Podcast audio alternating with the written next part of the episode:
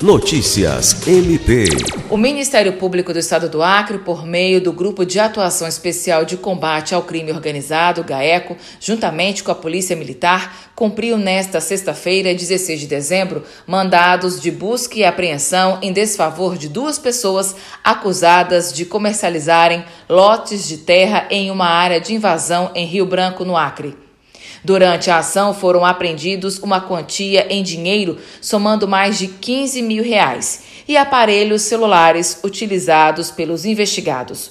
Conforme levantamento feito pelo suporte do Núcleo de Apoio Técnico NAT do MPAC, a área de terra localizada no bairro Irineu Serra, onde será construído o Centro Administrativo do Estado, vem sofrendo invasões e denúncias apontaram que os responsáveis por negociar os lotes pertencem a uma organização criminosa com forte presença no Estado.